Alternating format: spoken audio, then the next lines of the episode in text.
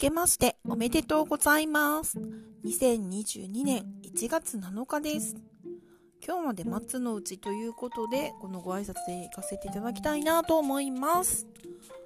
えー、っと、今日はですね、人日の節句ですね。七草がゆを朝から作りました。あと、子供の通ってる保育園では、鬼火というのをね、やってます。なんか、私の地元では呼び方が違うのでちょっと耳なじみがないんですけど、竹でこう大きな焚き火みたいな、なんていうのかな、櫓じゃないけど、こう組んで、で、燃やしてお餅を焼いたりね、多分 お正月のお飾りとかもそこで燃やすのかな。で、その煙浴びて無病息災みたいなことだったんじゃないかなと思うんですけどやってますね私の地元ではサギッチョって言ってであの日にちもね7日じゃなくて15日だったかな11日だったかななんかそのぐらいにねやってたような記憶があります。まあそんな1月7日です。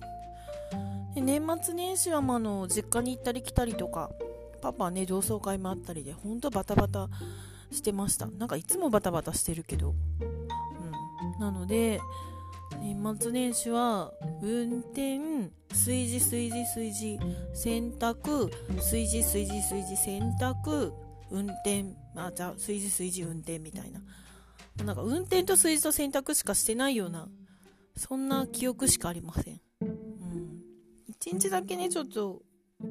あのー、何もない何もないというかこっちに帰ってきて時間があったので、まあ、パパと買い物にって昼ご飯食べて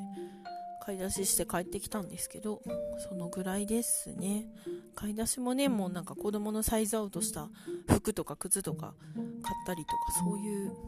ことでしたね。でもう、えーと、と5日からそうめんの製造も始まっております。うん隙間の時間がやっと今日はあったので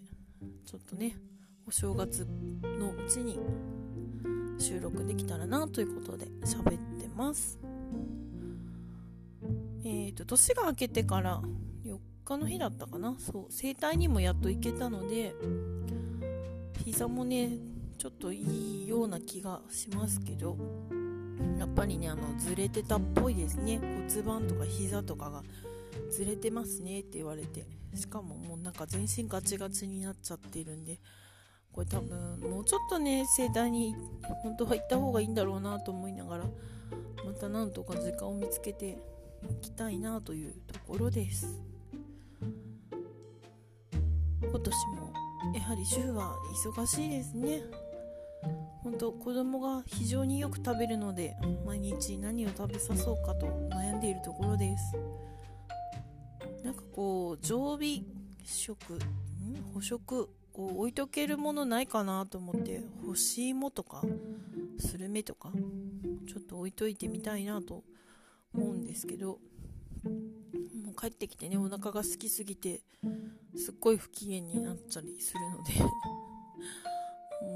う本当な何を用意しとこうかなっていうのもでも頭が痛いです。そんな20 2022年の始まり。とか元気にやっていけたらなと思います。今年もよろしくお願いいたします。